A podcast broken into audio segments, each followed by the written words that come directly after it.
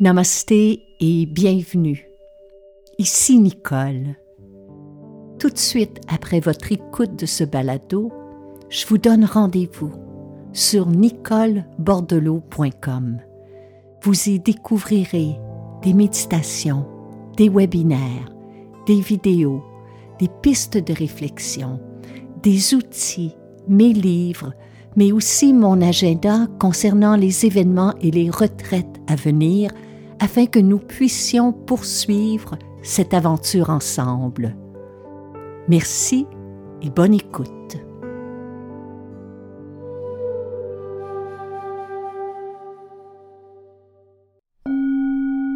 Heureuse de vous retrouver. Bienvenue à un autre épisode de Nicole Bordelot en balado.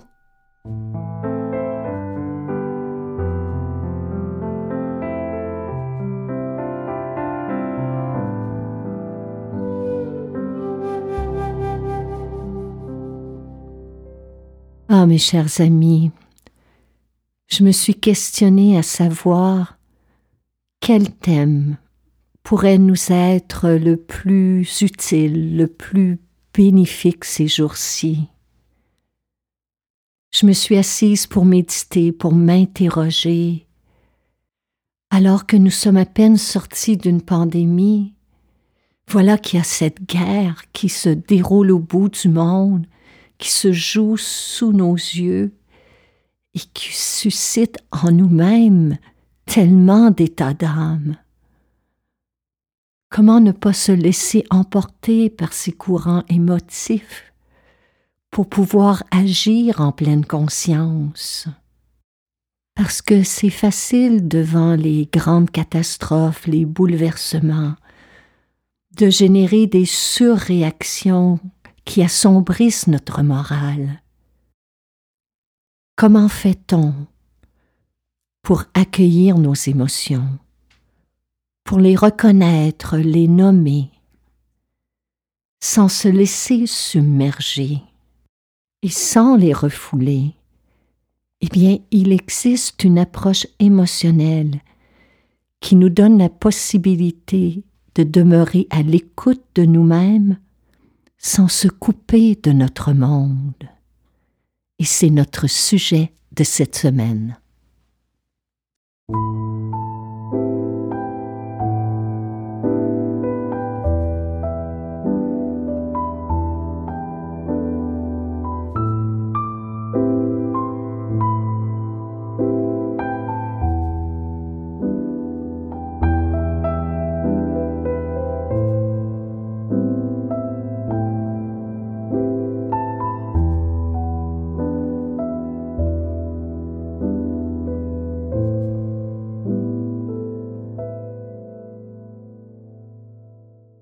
Il fut un temps où je ne pouvais nommer que trois émotions. Je pouvais reconnaître en moi la colère, la peur et la tristesse. Il fut un temps où mon vocabulaire émotionnel se limitait à ces trois états d'âme Soit j'étais en colère contre quelqu'un, contre moi-même, contre quelque chose. Soit j'éprouvais du chagrin face à une situation, une perte, un état d'âme. Ou soit je ressentais de la peur. Puis j'aurais pu vivre ainsi avec ce vocabulaire émotionnel insuffisant et ne jamais pouvoir nommer clairement les différentes nuances, les teintes, les couleurs, les intensités de mon paysage émotionnel. Aujourd'hui, je sais que ma créativité, ma curiosité, ma capacité à m'émerveiller découle directement de cette capacité que j'ai développée à reconnaître, à nommer et à exprimer plus clairement mes émotions. Je vous donne un exemple. Je pourrais vous dire que je suis en joie de vous retrouver aujourd'hui, puis ça serait la vérité. Mais je pourrais aussi vous dire que je suis reconnaissante, que je suis enthousiaste, que je suis contente, que je suis, je me sens rayonnante, passionnée, comblée, satisfaite, motivée.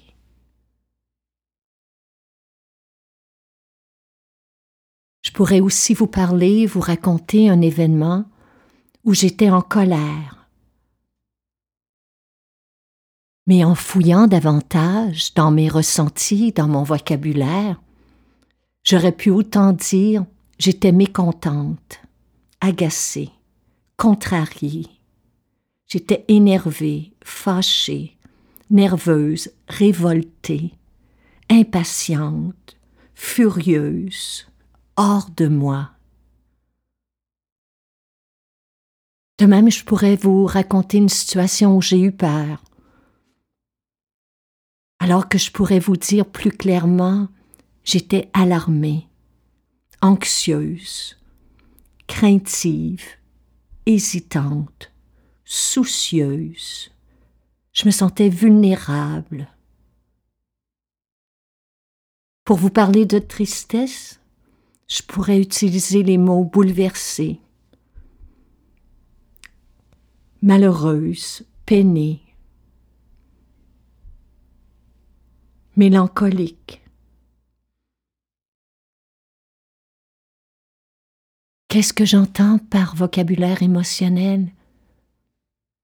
Eh bien, comme je vous le disais, ce sont toutes les différentes nuances, les teintes, les coloris de votre paysage émotionnel.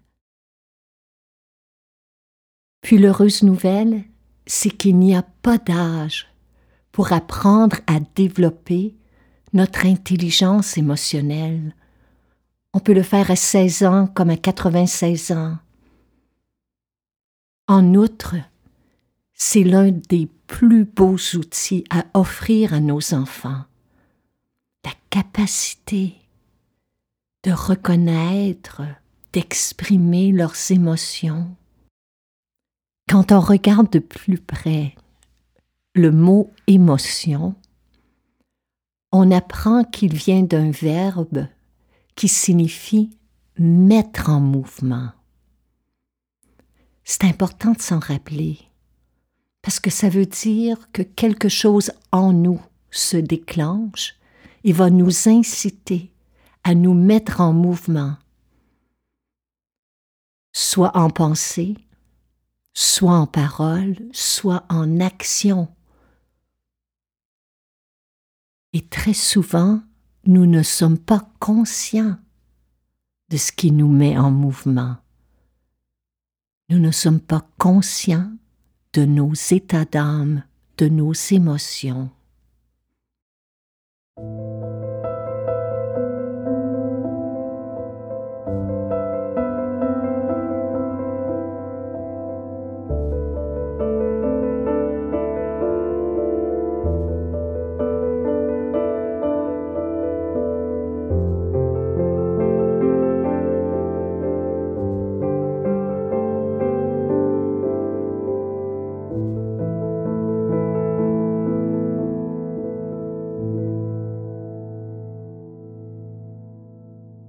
L'intelligence émotionnelle est une capacité innée en chaque être humain.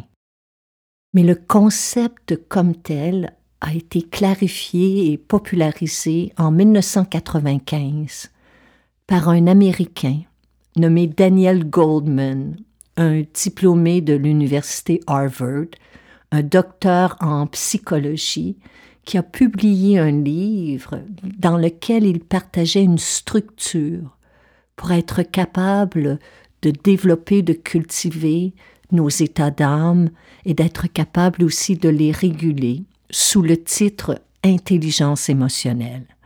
Ce fut un best-seller, il a été traduit en plusieurs langues.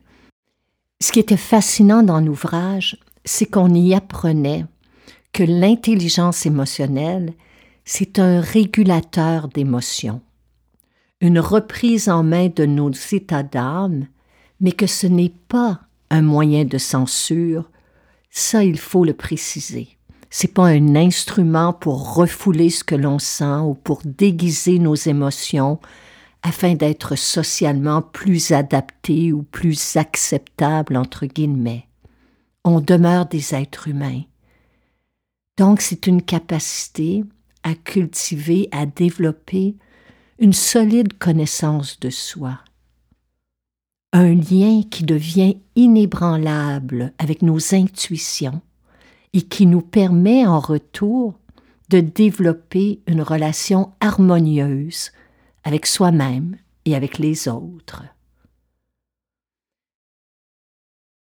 Personnellement, je trouve que c'est un instrument qui non seulement mène à la compréhension de qui je suis, mais qui m'offre aussi une perspective plus large d'une situation.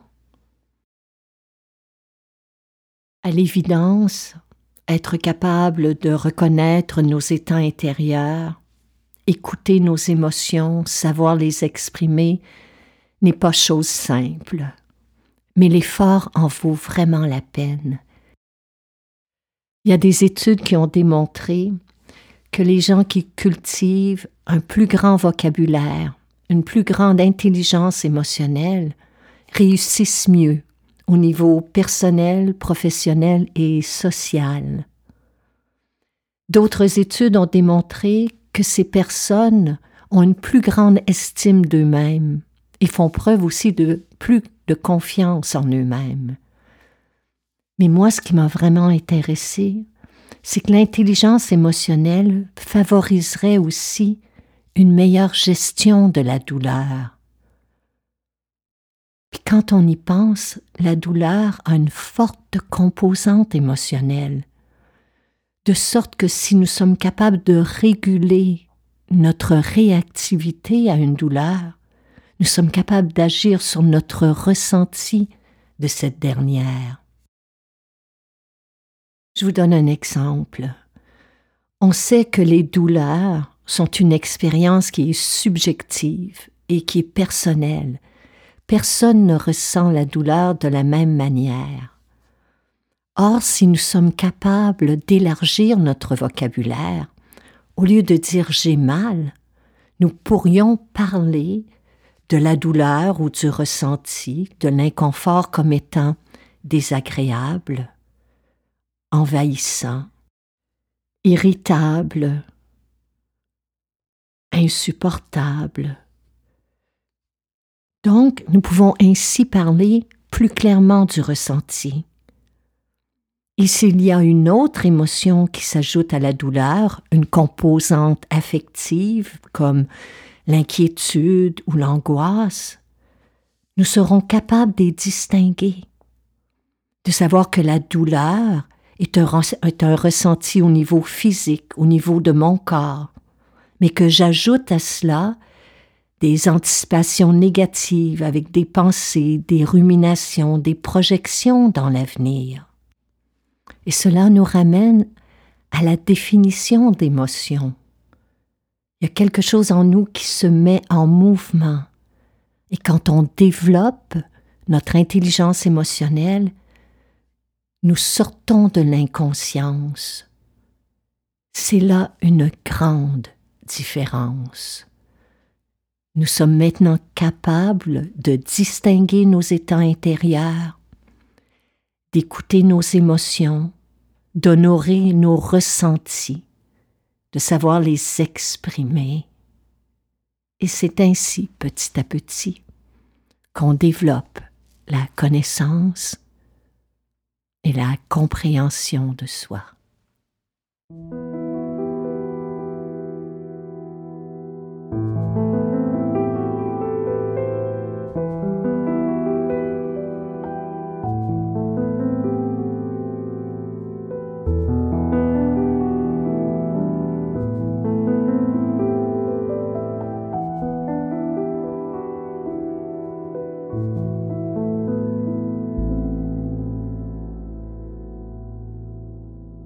Comme vous l'aurez compris, nos émotions colorent nos pensées, elles influencent nos actions et elles jouent un grand rôle dans nos relations avec les autres.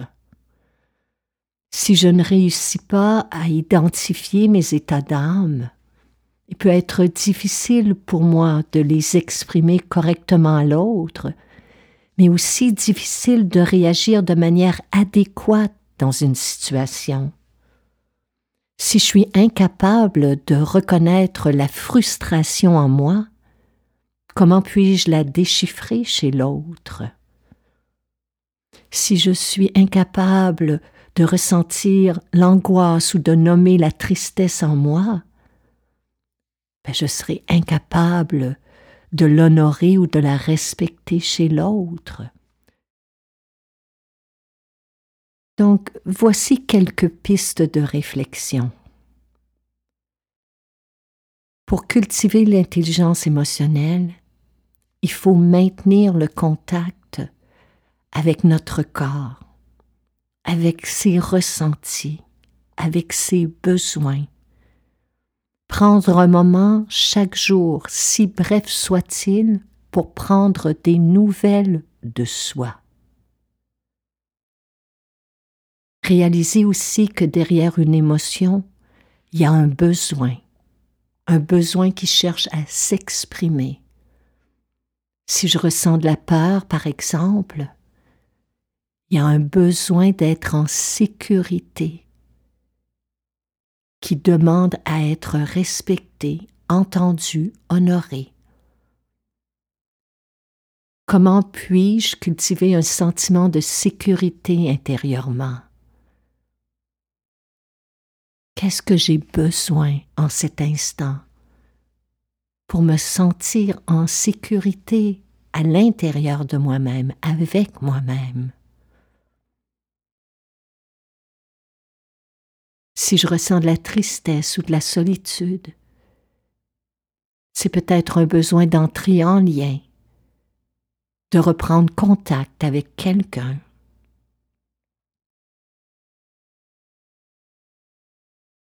L'intelligence émotionnelle,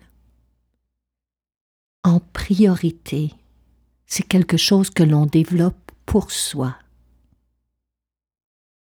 sans chercher à produire une approbation ou une réaction chez quelqu'un d'autre. Il faut d'abord s'exercer à nommer ce qui est pour nous-mêmes. Puis lorsque vous en parlez à quelqu'un d'autre, utilisez le je au lieu du tu.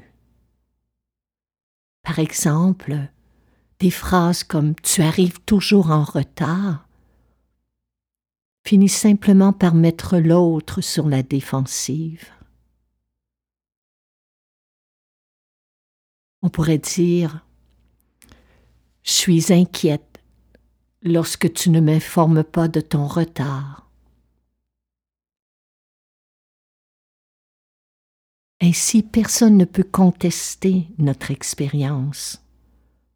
Elle nous appartient, on en assume la responsabilité et on ne fait pas de reproches à l'autre. Puis s'ouvrir à nos émotions ne veut pas dire les amplifier, mais les accueillir, accepter leur présence, ne pas les juger, et prêtez attention aux messages qu'elle nous apporte. Puis accordez-vous du temps, parce que ça peut prendre des semaines, des mois, voire des années, avant que nos états d'âme puissent être nommés plus clairement. C'est un sujet tellement passionnant, puis on pourrait en parler longuement. Mais le but de cette série balado, et de susciter une réflexion, puis d'amorcer chacun, chacune de notre côté l'exploration de ces thèmes afin de s'outiller pour mieux vivre en ces temps incertains.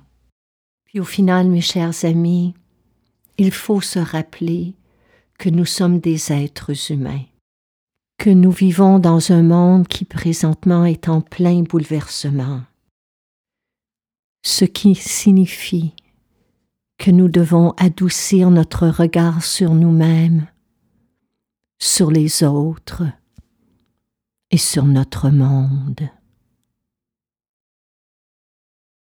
Namaste.